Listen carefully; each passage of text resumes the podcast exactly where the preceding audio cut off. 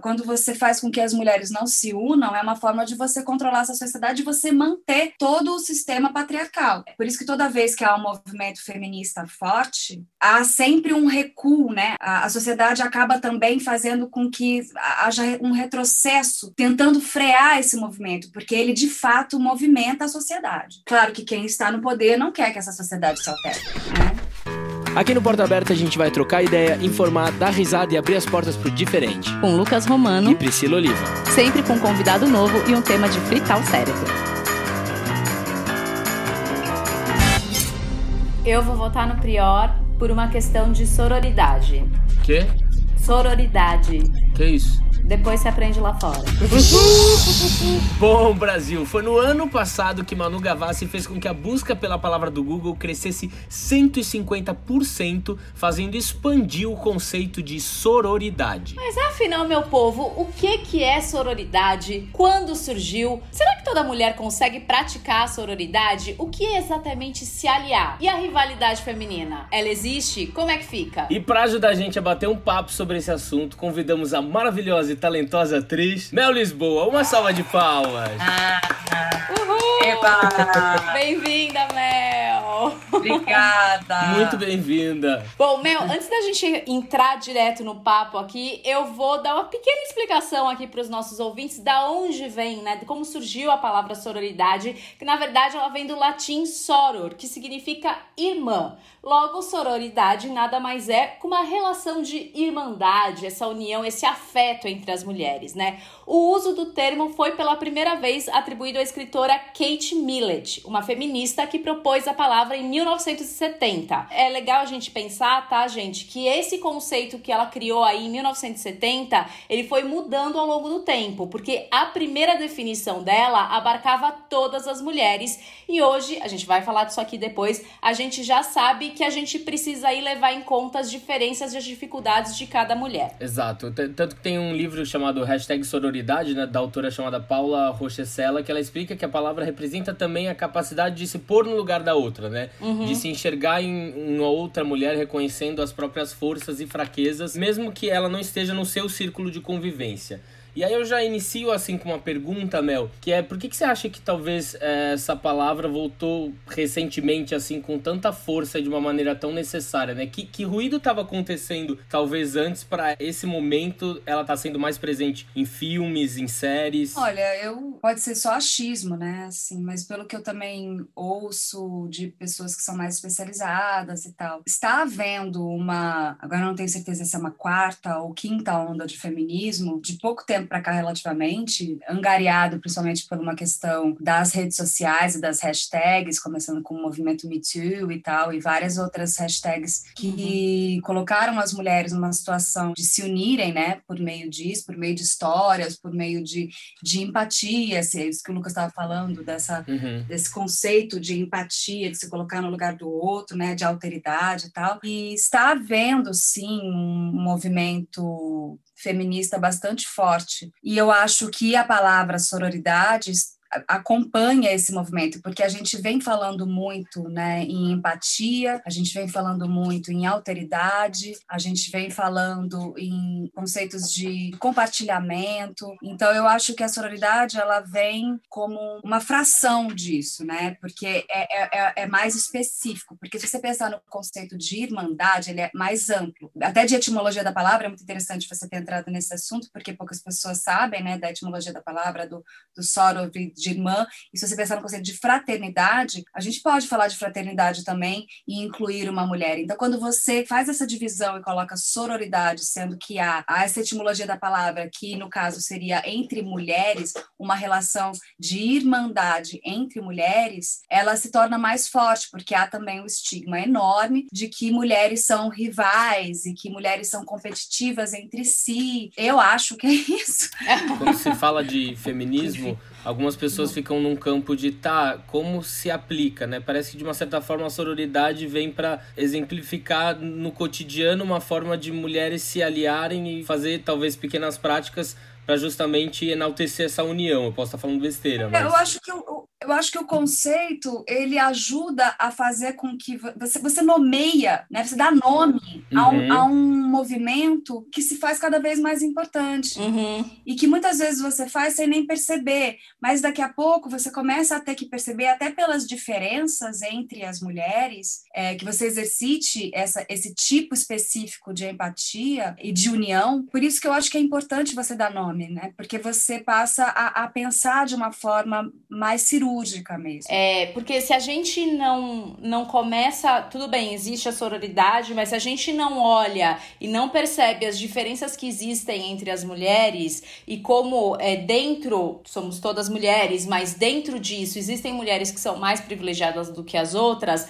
a sororidade acaba ficando um pouco mais seletiva, né? Então a gente tem que pensar na condição de, de raça, de orientação sexual, de classe, né? Identidade de gênero. Por exemplo, se a gente pensar que tem mulheres, uma corrente do feminismo que não reconhece mulheres trans. Então a gente tem que entender essa sororidade, que ela, eu acho que ela abarca as mulheres, mas algumas mulheres precisam ser mais acolhidas, até pelo meio e como vivem e enfim. E o que eu, o que eu acho legal até, pelo menos a gente aqui, nossa geração, né, a gente cresceu com uma questão de, por exemplo, tudo que a gente via de histórias e filmes e novelas, enfim, os homens rivalizavam no campo do trabalho. E as mulheres estavam ali sempre competindo em relação afetiva amorosa, né? Eu falo que se você pega qualquer Sim. filme teen dos anos 90, são sempre duas mulheres brigando pelos caras. E aí tem até uma, uma um, um TED que foi a Chimamanda que fez, né? Que ela fala que a gente cria a menina para elas se enxergarem como competidoras e não para elas se enxergarem como como amigas e companheiras e tudo mais. Então, é uma coisa que vem aí há muito tempo já, sem né? dúvida, sem dúvida. O que você falou antes é muito, muito interessante, a questão dos recortes, né? Faz com que você, de fato, veja que há diferenças, perceba essas diferenças, e ao perceber essas diferenças, você reconhece seus privilégios. Eu voltei um pouco para isso, porque eu acho que é um assunto muito importante. Não significa que a gente não possa discordar, faz parte das relações humanas. E quando você fala agora dessa questão questão das mulheres é, terem essa educação para serem competitivas, eu acho que sim, eu acho que nas gerações mais recentes, assim, inclusive, essa competitividade vai inclusive para o trabalho também, né? Há claramente diferenças salariais, as mulheres não são tão valorizadas quanto os homens, diferença de, de hierarquia de cargo, não sei que tal, se for pensar em trabalho, assim, uhum. também há uma competitividade, porque se você, se uma mulher consegue alcançar esse lugar, vira uma, uma, uma questão competitiva, né? Ou, ou eu preciso preciso alcançar esse lugar. Estou falando que é sempre, mas que isso pode acontecer derivado de um movimento que eu acredito, como estrutura patriarcal, como estrutura do patriarcado, para manter esse status quo, é preciso manter as mulheres separadas, apartadas, porque dessa forma você consegue controlá-las. E aí, essa exploração se dá uhum. porque se você não tem uma união, você consegue explorar. É um princípio básico, você divide para conquistar. Então, quando você faz com que as mulheres não se unam, é uma forma de você controlar essa sociedade e você manter todo o sistema patriarcal. Por isso que toda vez que há um movimento feminista forte, uhum. há sempre um recuo, né? A, a sociedade acaba também fazendo com que haja um retrocesso, tentando frear esse movimento, porque ele de fato movimenta a sociedade. Claro que quem está no poder não uhum. quer que essa sociedade se altere né? Tá muito cômodo do jeito que está. Para uhum. ele está muito bom. É, quero manter assim e quero que você, que é explorado, não se considere explorado e continue sendo explorado e cada vez mais explorado. Mas vamos fazer pequenas mudanças para você sentir que você está conquistando aos pouquinhos, mas ainda assim vamos manter como tá, né? Claro, exatamente. A gente faz algumas coisas, a gente deixa algumas coisas para vocês acharem que tá rolando um movimento ao seu favor, quando na verdade eu só tô ajustando para manter. É. Exato. Eu tava vendo um vídeo da psicanalista Maria Homem, que eu adoro, ela foi minha professora na, na faculdade, e ela estava falando exatamente isso, né? Como é conveniente para a sociedade desestruturar algo que é realmente a união das mulheres, né? Ao mesmo tempo que é interessante unir para fortalecer, é interessante desunir. E aí um papel interessante da cultura é justamente fazer essa desunião, né, de mulher-mulher, para criar essa narrativa imaginando essa separação e naturalizando esse pensamento de que a mulher é a invejosa, a que se, que se ela chegar perto de você de outra mulher, ela vai ou roubar o seu marido, ela vai rivalizar, ela vai brigar, ela vai fazer a fofoca, ela vai falar mal de mim, ela vai ser melhor do que eu. Vocês já chegaram a ouvir muito essa frase? Do tipo, às vezes já, já ter esse pensamento e falar, putz, será que esse pensamento é realmente daquela pessoa ou foi algo que foi de uma estrutura e eu já tô pensando assim antes de talvez me relacionar com essa mulher, sabe? Eu fiquei pensando nisso, talvez. Porque a, a cultura instiga essa rivalidade, né? Se a gente olhar no mundo pop, é a Britney contra a fulana. Quantos anos Angélica e Xuxa foram rivais porque a mídia colocava que elas eram rivais e durante muito tempo elas achavam que eram rivais, mas nunca tinham trocado uma palavra, né? Muito bizarro de pensar nisso. É, é tão, é tão enraigado na, na sociedade esse pensamento, essa ideia, esse conceito, que muitas vezes as pessoas já pensam isso antes mesmo uhum. de ver de fato o que é aquela relação, né? De se aprofundar naquela relação. No meu caso, muito especificamente, eu acho que talvez por eu ter sido criada, é, eu tive uma mãe solo com uma irmã. Nós éramos uma casa de três mulheres, sem uhum. nenhum, uhum. nenhuma figura masculina próxima, a não ser meus, meus colegas de classe e tal. E eu fiz um, uma rede de afetos feminina entre mulheres, que eu tenho muito orgulho, inclusive. Essas mulheres são minhas amigas até hoje, ou seja, já faz mais de 30 anos que nós somos amigas. Então, assim, eu, eu, em termos afetivos, eu poucas vezes tive essa questão da rivalidade, tirando, assim, uma vez ou outra na adolescência, que aí vem aquela coleguinha que não é tão sua coleguinha, que faz uma fofoquinha, aí você briga e parará, parará, mas é incrível que depois você pode encontrar essa pessoa e você fala, gente, que bobagem e tal. mas, assim, é, em termos sólidos, né, de base na minha vida, eu tive uma base de relações afetivas com mulheres, né? De, de ter amigas, irmã, é, mãe, figuras, sempre figuras femininas, sempre mulheres ao meu redor. Então, para mim, se fosse pensar em termos de competitividade, era muito mais do ponto de vista de produtividade. Então, na escola, você tem que tirar nota boa. Aí você está competindo com a, a, a, sua colega, com seu colega, com sei o quê. Uhum. Aí você tem que passar no vestibular. Aí você tem que, na hora do trabalho, você tem que ser uhum. boa. Você tem que fazer. Porque se você não for muito boa, as pessoas vão te rejeitar. Então você começa. E, nesse sentido, sim, eu acho que eu, que eu vivi mais uhum. essa questão, sem nem perceber, na verdade. Mas de uma sociedade que, que, que exigia de mim, e eu acabei também exigindo de mim mesma, uma produtividade, um, de ter que ser boa o suficiente ou uhum. melhor que os outros para poder ter ter meu espaço.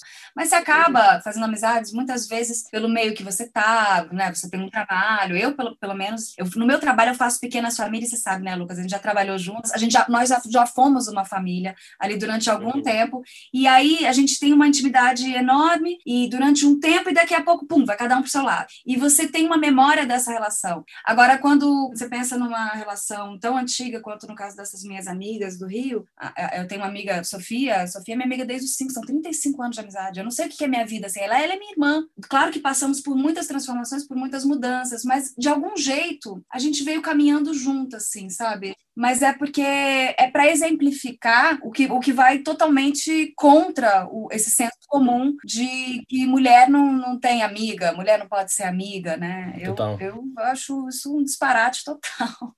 Quase, é quase que, é, é para mim, soa tão antigo isso, é um pensamento antigo, meio uhum. inacreditável alguém ter ainda esse tipo de pensamento, mas eu sei que é. é e, e eu fico pensando, né? Porque é, é algo praticamente igual ao machismo, porque porque é, é construído na nossa cultura isso, né? Se a gente for ver nos filmes, todos os filmes escritos por homens, já existe essa rivalidade. Então a criança que cresce nesse meio, cresce já achando que se tiver uma amiguinha, vai ter uma hora que ela vai me apunhalar pelas costas, sabe? Isso é muito triste de ver. Agora que tá surgindo essa necessidade de trazer de outras formas, com diretoras mulheres, com roteiros escritos por mulheres, mostrando esse outro lado e justamente enaltecendo o quanto a sororidade é importante, né? É, eu acho que nesse, esse, você tocou num ponto muito interessante que é da representatividade, que aí a gente pode também pensar em todos os recortes, né? Quando uhum. você pensa sobre a representatividade, o quanto é importante que mulheres estejam criando as suas próprias narrativas, sendo é, protagonistas das suas próprias narrativas, é, é, é, inevitável que certas coisas não sejam mais toleradas. O que antigamente era Sim. absolutamente normal, uhum. comum, era o, o, padrão. Aí, de repente, quando se começa a, a ter um, um movimento mais de representatividade, você começa a questionar esses uhum. estigmas e esses paradigmas que está. E aí você começa a colocar um outro olhar, um outro ponto de vista, Muito. uma outra narrativa, uma outra, uma outra vivência para o que estava sendo contado antes.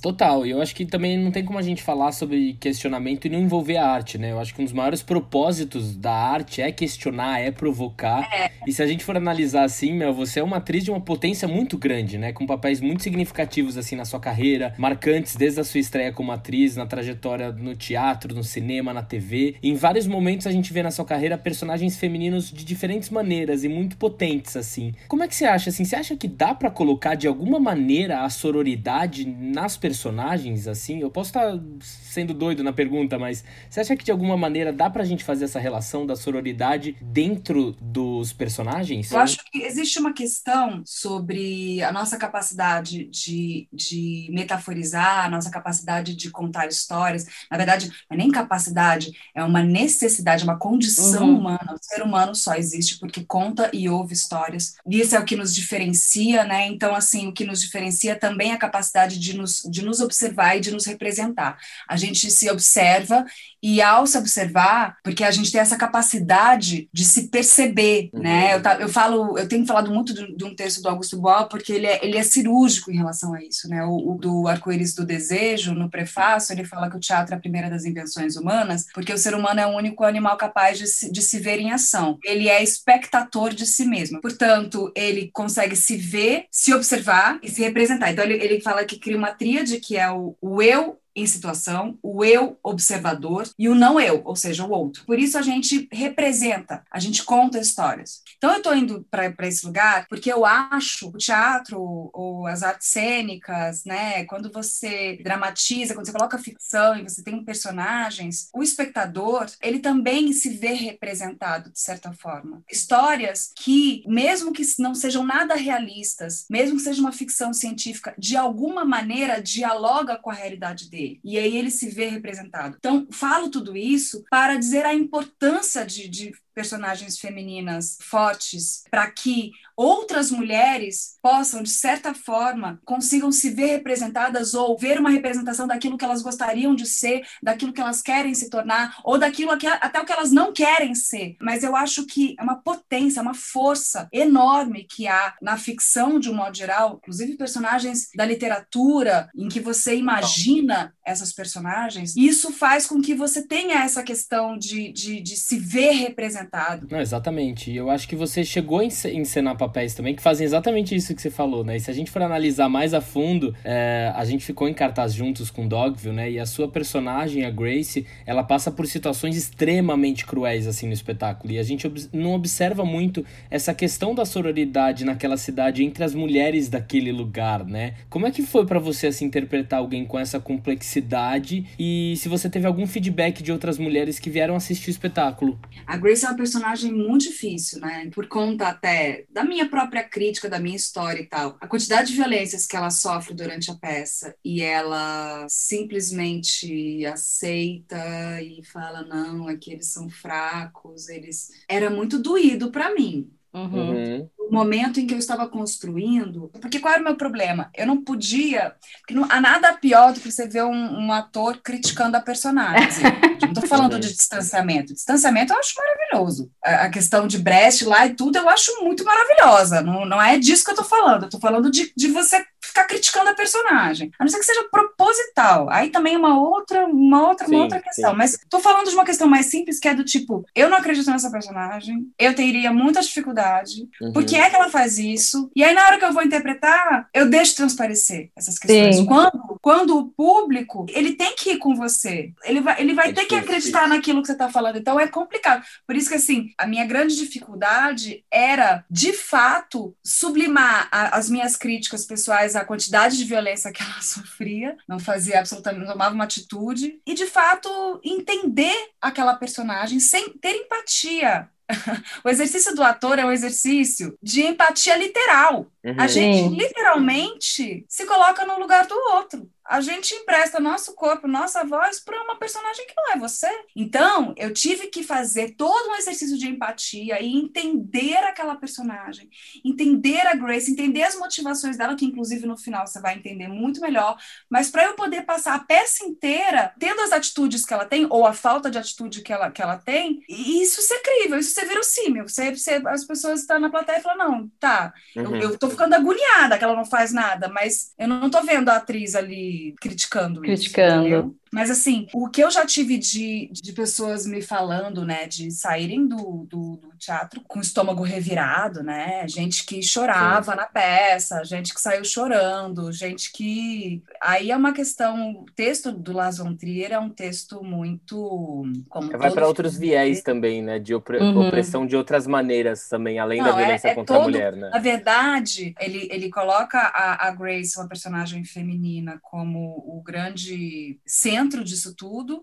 Uhum. Porém, o que ele está falando ali é de uma humanidade, né? Sim, é, da, sim. É, é, da humanidade. Ele, uhum. ele coloca a humanidade como mesquinha, cruel, perversa. Ele não dá, ele não dá a salvação. Por isso que os filmes dele são muitas vezes controversos e causam essa agonia em você. E a peça causava muita agonia nas pessoas. Sim, sim. de fato. E Mel, eu queria, eu queria saber assim, tem um, uma dúvida. Se hoje você chegou num ponto que você consegue escolher melhor as suas personagens. E se você tem um, uma questão de, de repente, encontrar não só personagens que te desafiem, mas que elas também tenham essa questão, sabe, do feminino, da sororidade. Eu acho que hoje em dia, sim, embora não é sempre, né? Uhum. Tem situações em que aparece um trabalho para você, surge um trabalho, alguém te convida para um trabalho que você não escolheu, uhum. mas aí você pega por várias questões. Às vezes você pega porque você gostou muito às vezes você pega porque você precisa do trabalho, você precisa do dinheiro, você precisa não sei o que.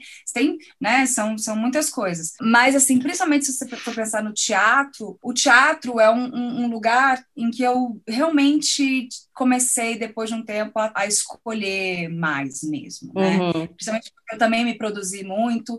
Então, quando você se produz, você escolhe. Eu escolhi fazer da Gabler. Uau, né? É, eu queria fazer da Gabler. A gente estava lá, vamos lá, vamos fazer do jeito que dá, vamos fazer. Foi, a gente uhum. fez do jeito que... Mas eu já eu exercitei isso, isso foi importante. Aí agora também, a Blavatsky. É uma junção um pouco das coisas, assim. Acaba que, às vezes, você vem um texto... No caso, a Blavatsky, o texto veio para mim e eu falei, uau, aqui uhum. é um lugar incrível. Essa mulher é fantástica. Eu quero contar essa história. Uhum. uhum. Eu Mas quero. vai emanando essa energia também, né? As coisas vão se apresentando, parece, de uma certa é, forma, aí também, na vibe. Né? Exato. Né? Aí também acho que começa, a, a, depois de um certo ponto, começa a ter essa questão de você busca um, uma determinada, um determinado tipo de coisa e uhum. aí coisas similares também acabam vindo para você, uhum. uhum. sabe? Uhum. Então, por Sim. exemplo, falando em podcast aqui, inclusive eu vou fazer meu momento merchan, vou fazer Mande. meu merchan. Tem um podcast que está no ar, que é muito bacana, é um podcast de ficção, chama A Ciência Como Ela É, a Saga de Carlota. Qual é a importância dessa, desse podcast? Primeiro que ele é super gostoso de ouvir, são muitos é. atores, atores são maravilhosos, é uma novela mesmo, porém com formato contemporâneo, claro, e que conta a história da, da Carlota, que é uma cientista. Foi produzido por três cientistas do Departamento de Física da Universidade do Rio Grande do Sul, todas as mulheres, assim, maravilhosas, que, evidentemente, como a gente já nem, nem preciso falar, mas a, a dificuldade que elas passaram para ocuparem o espaço que uhum. elas ocupam hoje, né? quantidade de preconceito, você pensa na ciência, né? você tem alguns, você tem alguns campos que são ainda piores, né? Que eles Sim. são dominados pelos homens, dominados por homens brancos, cis, essa é uma, uma coisa que aí qualquer pessoa que não tá, não que não pertence a esse grupo conseguir furar essa barreira é complicado. Elas são muito maravilhosas, elas conseguiram esse projeto e eu faço a Carlota. E é muito, muito, muito bacana. Além de. São episódios? Como funciona? Toda segunda-feira sai um episódio, episódio novo. Eu acho que ele tem uma dupla e múltipla importância. Legal. E também é uma personagem importante, sabe? Uhum. Quando você pensa, ela é uma personagem que você, em alguma situação da sua vida, você já enfrentou alguma coisa similar. Há questões ali específicas de gênero que são muito interessantes interessantes de se ouvir de uma forma super leve, super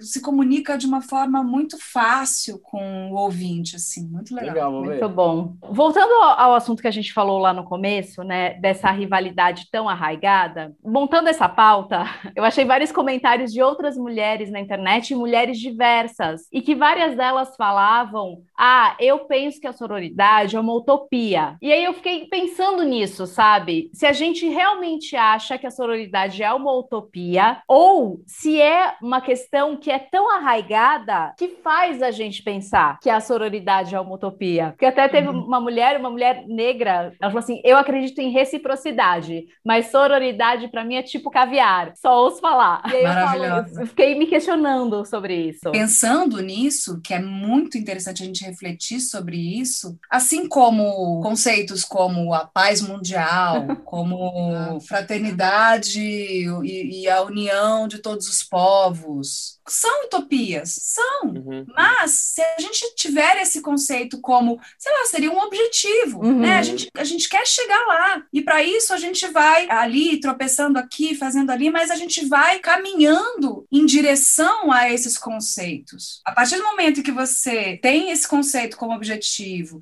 você percebe o quanto seria bom que a gente tivesse uma sociedade mais justa, de parcerias, uma sociedade que, em que as, todos tivessem as mesmas condições, que todos tivessem os mesmos direitos, né? Puxa, não seria uma sociedade melhor? Óbvio que seria uma sociedade melhor. Então, assim, agora, a gente vai chegar lá? Eu não sei. é, e, e, é bizarro, né? Porque a gente acaba falando sobre esses assuntos, marcas trazem essas questões, trazendo para o campo da sororidade, né? É, séries e filmes falam muito sobre isso, muitas mulheres enaltecem isso, mas aí quando a gente vê, por exemplo, num Big Brother Brasil, uma menina que está sofrendo dentro de um relacionamento, a gente vê ataques de mulheres assim constantes no Instagram, né? Às vezes uma mulher uhum. posta alguma coisa e principalmente as que mais atacam são mulheres. Então a gente vê, será que mesmo a gente está caminhando para esse lugar certo, né? Tipo, é, é, é, doido de, de analisar algumas coisas, né? Onde que fica essa questão da sororidade, né? Será que é mesmo essa utopia? É, eu a internet está trazendo muito isso, né? Sem dúvida, porque você passa, como eu falei, a ouvir essas vozes que antes você não tinha como ouvir. Uhum. Assim como eu falei, para todo para todo passo à frente tem tem alguém te puxando para trás, também uhum. tem um uhum. pouco isso. Né? Todo movimento progressista, ele afeta muito o status quo, ele afeta muito o que está, né? o sistema operante. É, aí, inevitavelmente, vai haver aquele movimento que te puxa para trás, que fala, não, não, não, não Vem para cá. Uhum. Então, isso, isso faz parte também do ser humano, né? Da, da sociedade. Isso ao longo de toda a história. Sempre foi assim, Sim. acredito que continuará sendo assim. O que eu acho importante é que esses, esses, conceitos passam a ser mais discutidos, passam a ser questionados, inclusive. Existe? Uhum. É uhum. possível? Ou é uma utopia? Porque você fala em sororidade, mas ali na não sei o que, você, você, você falou uma bobagem. Agora sim, a gente não nasce construído, né, gente? Sim. Uhum. É, quando... Apesar de tem muita gente aí que hoje em dia você fala, querido, você nasceu perfeito. Não, calma. a gente está em constante movimento de construção e desconstrução ao mesmo uhum, tempo. Uhum. Né? Então, assim, ser feminista, eu falo, ah, eu comecei a. Não, eu sou uma feminista em construção, uhum. porque inevitavelmente, em algum momento, eu vou me deparar com algum, um, um, algum pensamento, alguma coisa minha que eu falo, opa, mas aí eu já detecto. Uhum. Olha o machismo estrutural operando na minha cabeça. Sim. Ele está operando, ele está aqui, ele se materializou aqui. Agora, o que, que a gente faz para frear isso, para tentar desviar disso? Isso é uma construção, assim como ah, o homem que também, né, que vive numa sociedade patriarcal machista, é preciso que ele se desconstrua e ele vai se desconstruindo aos poucos, à medida que ele vai se informando, à medida que ele vai conversando com, com, com as pessoas, em, em que ele vai que ele vai praticando a empatia, que ele vai se colocando no lugar de outras mulheres mulheres, né? Sim. E aí ele vai praticando essa desconstrução, aprendendo, assim como o racismo, assim como tantos outros, outros problemas gravíssimos estruturais que a sociedade tem, entendeu? A gente vai trabalhando. A ideia é chegar lá. Uhum. uhum. A gente é, quer chegar a, lá. A maior dificuldade é ter essa percepção, né? Porque é tudo tão enraigado, tudo que foi mostrado durante tanto tempo pra gente culturalmente, que agora que estão mudando é difícil ter essa percepção, né? Putz, mas será que o comportamento que eu tô tendo agora de ter essa opinião é errado por por conta do que já foi mostrado para mim, agora eu acho que é verdade? Ou isso tá sendo certo agora? Ou é uma galera que só quer chegar para desconstruir tudo que já foi construído meio radical, né? É, é, é complicado é. você fazer as pessoas pararem para pensarem e refletirem nessa questão, né? Mas eu acho que tem uma coisa aí, Lucas, que é muito o que a Mel falou, que sempre vai ter alguma coisa para puxar para ah, trás. E porque eu não, bom, não dá para falar do, do resto do mundo, né? Mas aqui no Brasil, essa ideia da, da sororidade, do feminismo, ela foi colocada como, infelizmente, né? Mas ainda se julga muito como mulheres mal amadas, mulheres feias, mulheres infelizes. Então, para muito quando você fala ah, sororidade, feminismo e tal, tem algumas mulheres que ainda que não entenderam o conceito, não por um preconceito delas, mas por isso que está arraigado e por uhum. todo isso que a gente carrega, que elas falam não, eu não quero ser desse jeito, eu não quero ser assim. Por uma questão de, de que ainda não não chegou o momento às vezes, de que elas ainda não, não entenderam e tudo mais, não acho que, é, que seja total por culpa delas. Aliás, para mim, elas são mais vítimas do que, do que culpadas. Mas existe esse pensamento, sabe? Vai, vou dar um exemplo aqui de mulheres que falam às vezes: eu não sou feminista, eu sou feminina. Como se a uhum. feminilidade não pudesse existir numa mulher feminista, entende? Uhum. Então, assim, é, eu também, assim como a Mel, eu não me considero super, eu sou uma feminista em construção também, mas a gente começa a enxergar essa coisa que é tão. E, e é uma forma de você frear, sabe? Uhum. Também a, as mulheres, você colocando essas outras mulheres que falam de feminismo, de sororidade e tudo mais, como mulheres feias, mal amadas, como mulheres sem sucessos não realizadas. Então, são muitas questões é, aí. Isso, isso, esse pensamento, na verdade, ele muito claramente é um pensamento machista, né? Uhum. Então, ele é um pensamento que reproduz um machismo. Eu ouvi um podcast, eu tô, ai, tô doida, doida desse podcast. Também, né? eu amo também. Mas, com a Heloísa Buarque de Holanda, no Ilustríssima Conversa, que o estudo dela, né, na, a área de estudo dela é isso, né, o feminismo, que é muito interessante, ela faz um apanhado enorme sobre, sobre o feminismo né, sobre esse estudo ao longo das décadas, desde os primeiros movimentos, desde os primórdios, enfim, muito interessante para a gente pensar assim, porque claro que a gente tenta pensar fora da nossa caixa, olhar o outro, é, mas é, é, acho que principalmente em épocas de, de isolamento social e pandemia, isso fica muito difícil, né? A gente está literalmente dentro, eu, pelo menos, literalmente dentro da minha bolha. Também.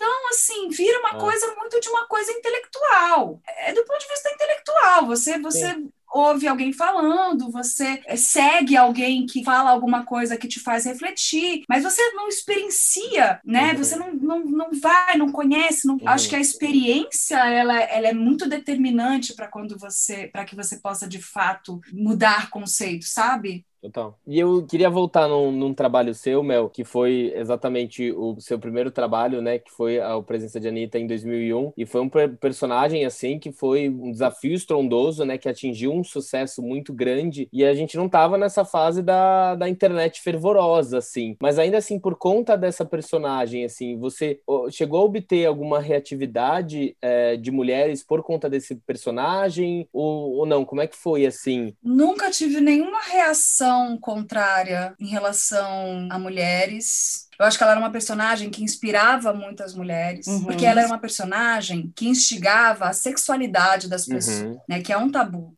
Eu vejo relatos, por exemplo, de pessoas com sexualidades diversas que relatam para mim que aquela personagem instigou a sexualidade dela, né? Legal. Sei uhum. lá, homens gays que falam para mim, cara, eu assisti a Anitta e me dava um negócio, você entende? Não tinha tanta questão do, da sexualidade em si, mas a uhum. personagem que desperta uhum a sensualidade, a sexualidade dos outros. E normalizando, né? Não deixando como um tabu exatamente, né? É, ela lidava com muitos tabus, assim, a Anitta era uma personagem, acho que por isso que também foi, é, era uma personagem fascinante, por quê? Sim. Porque a personagem, ela lidava com muitos tabus de uma forma muito natural, ela lidava. A gente uhum. não lida, mas ela mas lidava. ela lidava. E aí, o que acontece? Exato, você olha essa personagem e fala assim, puxa, nossa, ela é demais. Entendeu? Queria ser assim. Queria ser assim. assim. Ou eu queria ter um pouco disso. Uhum. Ou olha que interessante isso. Porque ela lidava também com morte. Sexo e morte. Dois grandes tabus da nossa sociedade. Agora, como lidava muito com a sexualidade, você tem, tanto do ponto de vista de. Nunca tive nenhum ataque de mulher, nenhuma. Uhum.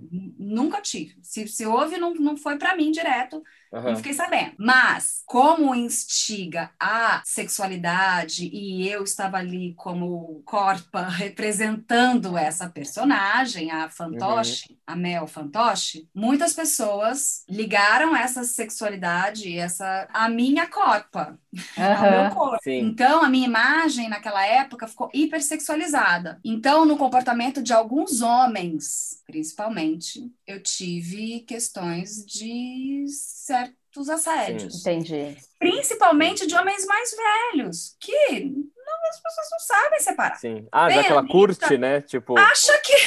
É. Exato. Ah, ela é a Anitta, ela curte. Eu vou aqui, eu vou aqui jogar o meu, meu H pra essa mina. É, não, não existe separação isso real. Era, isso era nojento. Ah. Maria. Sim, Nojento. Imagina. Então, se é que eu tive uma reação muito. É, uma, uma reação negativa, assim, em relação ao personagem, eu acho que principalmente pela parte dos homens e dessa expectativa, né, de que eu, eu, eu fosse esse símbolo sexual que me colocaram por conta de uma personagem. E aí eu, na verdade, eu nem reparei, mas na época eu meio que neguei tudo isso, tentei, né? Aí você vai também nas suas reações, nas suas coisas. Super enfim, foi preciso passar muito tempo para eu também observar isso né, de, de longe, ter uma visão um pouco mais analítica e menos né, empírica da coisa. E você acha que hoje, com, essas, com a questão das redes sociais e tudo, seria diferente? Você acha que hoje a Anitta seria mais julgada? Então, eu acho que não daria para fazer a série como ela é, como ela foi. Inclusive, está fazendo 20 anos esse ano, né? De Presente de Anitta. Caraca. Então, eu tenho, falado, eu tenho falado muito de Presente de Anitta por conta do, do aniversário de 20 anos. Parabéns. Ai, obrigada.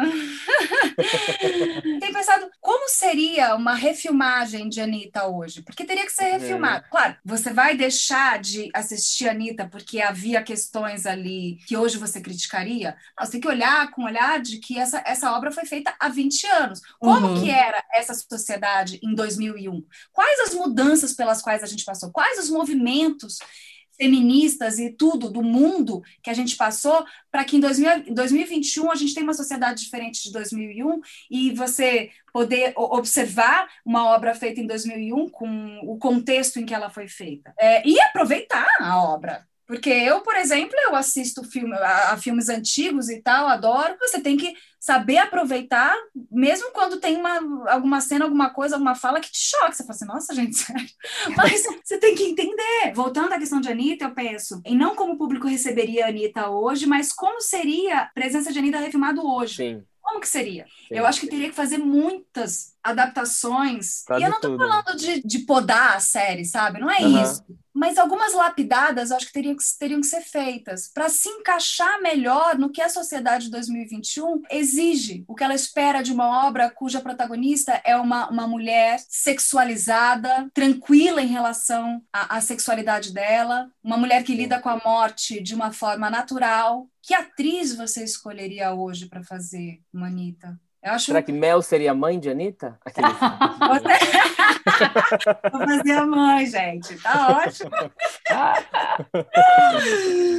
Antes da, da gente ir para um quadrinho que a gente tem, a gente debateu bastante essa questão de será que a sororidade fica só no campo da palavra e com que formas talvez as mulheres poderiam praticar exatamente isso, né? Li uma matéria que em 2015, né, a jornalista Babi Souza, ela criou o um movimento Vamos Juntas, que foi inspirado no medo constante de andar sozinha nas ruas. E eu achei muito legal isso, que é essa hashtag que ela criou assim. Então, sempre que sair, às vezes, é, ligar para uma amiga ou e tal, para justamente praticar essa questão da sororidade ao andar nas ruas, que isso existe. E aí, em alguns sites acabam mostrando, ah, como praticar sororidade, mas sem também entrar naquele campo de coach, né? Ah, pratique, pratique sempre isso, aquilo, etc e tal. Analisando assim, o é, que, que você acharia legal, assim, a mulher que está ouvindo o podcast hoje, assim, dela poder ouvir? Eu acho que, que o, o pensar nisso né, o refletir a respeito disso. Ele é o primeiro passo, né? É assim como a questão de reconhecer os privilégios pode ser o primeiro passo para você conseguir ter essa, essa, essa tão almejada empatia, porque você reconhecer os seus privilégios é muito importante né? Uhum. Principalmente para a branquitude. Ela precisa também reconhecer a sua ancestralidade, essa brutalidade da nossa ancestralidade, uhum. né? E aí a partir desse momento que você, estou falando disso, porque é um jeito que quando a gente começa a pensar sobre isso, a gente já está dando um imenso passo. Porque qualquer coisa que aconteça na sua vida, você, em algum momento, você vai voltar para isso. Uhum. Então, no momento em que você vir que tem uma mulher precisando de ajuda, ou que você sabe que de alguma maneira você pode apoiá-la, e que se você apoiá-la, isso vai. É, se você. Aquela imagem de que. Aquela imagem tão usada em GIFs, né? De que uma dá a mão para outra para subir, que dá a mão para outra para subir. É, é, essa imagem, ela é forte porque ela traz esse conceito. Ela traz esse conceito de que a gente pode se ajudar. E se ajudando, a gente vai sim ficar mais forte. Aí você pode levar para muitos lugares da sua vida, aí cada um com, com, a, com a história que tem, com a realidade em que vive, com a sociedade em que vive, com as pessoas com quem convive, as mulheres que estão ao seu redor. E aí você começar a, a, a perceber onde que você pode fazer esse movimento de, de união e de, e de ajuda mútua para que Sim. todas possam ir junto. Sim. Então, eu acho que esses movimentos são importantíssimos. Esse que você falou, juntar para ir andar na rua. Sim, gente. Sim. Sim. A gente anda na rua e, e, tem medo. E não é só eu no Brasil, vez... né? É bom a gente falar não. isso também, que às vezes a gente acha que é uma realidade só no Brasil e não é, gente. É bom. Não, tem lugares, inclusive, piores. Sim. Cada sociedade, mas, mas é. Mas mulher é mulher em qualquer lugar do mundo. É, exato. E aí, cara, eu lembro uma vez eu conversando com meu companheiro, assim, a gente falando sobre isso, né? Porque ele também, a gente está 13 anos juntos, então nós mudamos muito ao longo desses anos, a gente uhum. vem caminhando juntos e aprendendo juntos, então algumas coisas, né? E eu falando sobre, sobre machismo com ele, ele é, muitas vezes né, me ouvia, me escutava para a gente poder trocar. E um dia eu cheguei, falei, usei exatamente esse exemplo. Deixa eu te contar uma coisa. Alguma vez na sua vida, você está andando na rua, você vê uma mulher andando na mesma calçada, ela cruza por você, você respirou aliviado por ela não ter olhado para sua bunda, para não ter te chamado de gostosa, de gostoso, para ela não ter olhado para você lascivamente. Se você olhar. Não vi com uma mão, você, né? Não vi com uma mão. Alguma vez, aí eu acho que ele se tocou um pouco, sabe? Sim. Uhum. Falei, todo homem que cruza comigo, eu respiro aliviado quando ele não olha para minha cara. Quando eu, eu viro de costas e vejo que ele não olhou para minha bunda. Nossa, total. É isso. E é a mesma coisa, por exemplo, quando a gente, sabe, a gente for pensar aqui numa coisa que já é muito ruim, por exemplo, de ser assaltado, mas para a mulher não é só o assalto pode vir outras coisas juntas. Então é, é uma coisa, é um medo multiplicado, né? É. E acho que a sororidade também entra nesse, nessa questão, porque claro que a gente sempre vai voltar um pouco na questão do machismo, não quero nem aprofundar muito nessa questão, mas entra no campo de e se acontecer alguma coisa na rua, etc. Não exatamente julgado, tipo, ah, mas será que ele não te olhou mesmo? Será que você não olhou para ele? É. Exatamente praticar a sororidade nessa questão, né? De tipo, acolher, ter esse diálogo, né? Porque senão o machismo machismo entra ali e a mulher sempre vai ser julgada ou questionada, né? É, isso é muito sério que você está falando, porque existe esse movimento muito forte, né, de você uhum. julgar a vítima, de você Exato. culpar a vítima, quando na verdade ela é vítima, independente Sim. de qualquer coisa. Uhum. Você não Sim. tem o direito de tocar o meu corpo sem a minha permissão. Você simplesmente não tem o direito. Eu posso ter olhado para você, eu posso estar com a roupa que eu quiser. Agora, se você vem e toca no meu corpo sem a minha permissão, não. É Exatamente. simplesmente assim sim. O que acontece é que o machismo estrutural é tão grande que você passa a culpar a mulher, mas também, né? Tava assim desse jeito, teve, tinha esse comportamento. Pô, a carne é fraca dos homens, é. gente. Yeah. Não aguenta. Bizarro. Aí você pensa, é bizarro. bizarro. Para mim é bizarro. É um ponto chave esse que você trouxe, porque ele, ele, ele problematiza mesmo. E aí, por isso que muitas vezes a mulher não, ela, ela se culpa. É, não, realmente eu. Realmente eu não. Você não tem não direito. Tem, não tem coragem de falar também, né? De, Porque de... sabe que vai ser julgada. É. é uma loucura. Porque sabe que a sociedade vai se comportar dessa forma. Você vai Sim. chegar numa delegacia e e aí fala, ah, é, mas o que, que você fez? Por isso também que é importante ter mulheres em atendimentos, né? Em linha de frente de atendimento para atender uma mulher que chega numa delegacia e vai e vai falar, uma mulher que, que foi estuprada e vai fazer exames em hospitais e tal, porque realmente essa questão da sororidade ajude muito nisso, né? Claro, não é todo homem, mas para um homem é, é, mais difícil de entender. Sim, sim. Ali ajuda muito quando você tem uma mulher nesse, nesses, nesses espaços, uhum. mulheres nesses espaços, né? Inclusive você, sim. como mulher, você se sente mais à vontade. Total. Ah, então é importante, sim, acho muito importante. Bom, Mel, para a gente dar uma finalizada aqui, a gente tem um quadro do nosso podcast onde a gente abre a porta para algum sentimento, alguma pessoa, o que tiver no seu coraçãozinho aí nesta manhã. Eu vou começar abrindo a porta para um Instagram que é para Manuela Xavier. Ela tem textos muito bacanas assim, onde ela analisa alguns comportamentos, desde comportamentos machistas, comportamentos uh, homofóbicos, mas ela principalmente fala sobre o papel da mulher em algumas relações. E o Instagram, por incrível que pareça, boicota boicota os posts dela. Então, quando ela fala sobre contra alguma mulher de alguma atitude que ela teve, o Instagram mantém mas se ela critica um homem por alguma atitude machista, ele boicota o post. É bizarro. Tem, então, às vezes, ela faz esses experimentos justamente para ver. É, isso tem acontecido com várias mulheres. Eu vi a. Como é que chama? É o machismo institucional. Total. Total. Total. total. Às vezes ela tem que mudar algumas palavras ou, ou, dar uma riscada se aparece machista ou coisa assim, para o post poder rodar.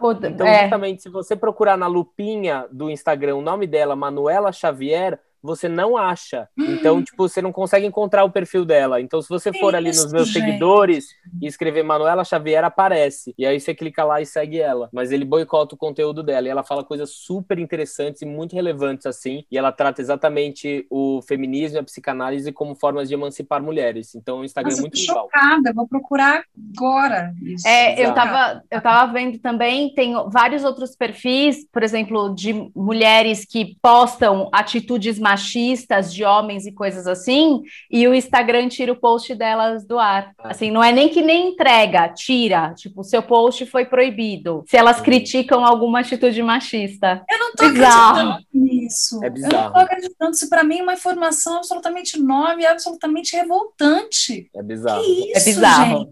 Por isso que é a forma dela de burlar esse negócio é, às vezes, manipulando ali para isso chegar ao conteúdo. Por isso que é tão importante a gente disseminar isso e ir falando. Sim para justamente não ter essa questão, né? E você, Pri, para quem ou o que você abre a sua porta hoje? Olha, é, é uma porta que eu vou abrir, mas que a gente não, não queria abrir, né? Mas a gente está vivendo uma era de tanta desinformação, de tanto de serviço, é, não só por esse período de pandemia, mas principalmente pela questão política que o Brasil está vivendo, que eu vou abrir a porta para os médicos da Cancele a Covid. Muito obrigada por esses médicos que não são médicos da, das grandes mídias, né? Não são médicos que a gente está acostumada a ver nas mídias, mas que eles estão indo para as mídias para realmente conversar com as pessoas e falar a respeito da situação grave que a gente está vivendo com a pandemia da Covid-19 no Brasil, que é muito importante, porque infelizmente os grandes médicos, Drauzio Varela e outros, que estão sempre nas grandes, nas grandes mídias, eles estão sendo descreditados, né? A, a palavra deles, o profissionalismo deles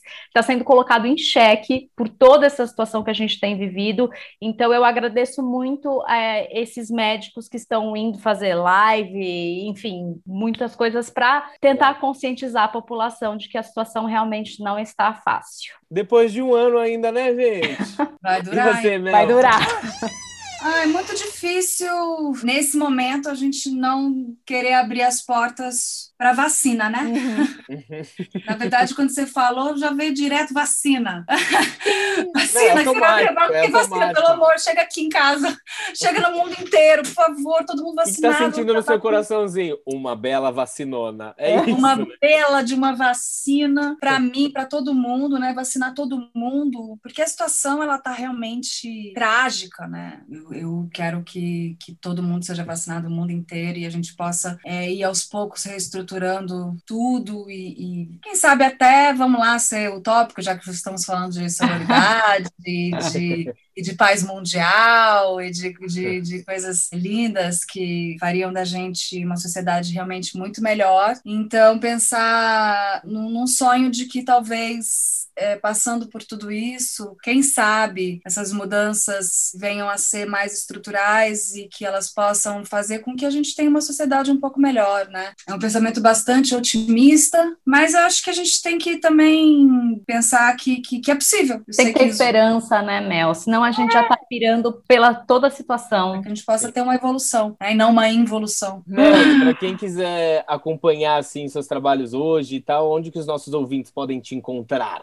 Os ouvintes podem me encontrar nesse podcast, A Saga de Carlota. Eu fiz um outro podcast também que vai ser lançado agora, que é chama Áudio Jogo, Olho de Vidro, que também foi super legal de fazer. É, nas plataformas, na, na, Netflix tem o Coisa Mais Linda, tá lá disponível. Eu tô fazendo um trabalho, eu fiz um trabalho agora com a Companhia Pessoal do Faroeste, que é a série Fome, que também vai ser lançada pelo Instagram, uhum. que inclusive o Léo Mediorim faz comigo e tem toda essa parceria 20 anos anos depois do. Legal. Ai, que demais. A gente fez a série totalmente remota e eu acho que vai ficar bem interessante, uma coisa mais Legal. experimental e bem interessante. Aí eu tô fazendo um trabalho com a Suzana Kruger também, junto com o departamento de letras da, da Unirio e com a, os alunos dela do tablado chamado Correspondentes Quarentenades. A gente vai se apresentar no dia 17, 18, 19 e 20 de abril. São apresentações via Zoom, é uma instalação teatral virtual, experiência bem diferente, bem interessante. Uhum. Eu vou ter algumas apresentações que estão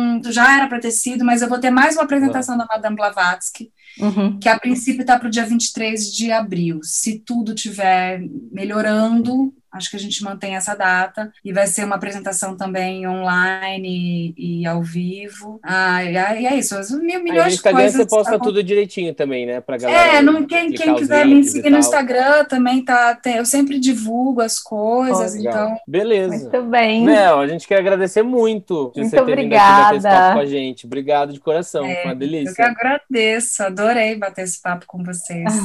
e para vocês que estão nos ouvindo aqui, toda semana a gente vai estar aqui para bater um papo. Segue a gente no nosso Instagram lá. Arroba Porta Aberta Podcast. Dúvidas, sugestões. Quer falar um pouquinho de sororidade? Manda uma mensagem pra gente. Beijo, beijo, Beijo, Mel. galera. Beijo, beijo Mel. Tchau. Tchau.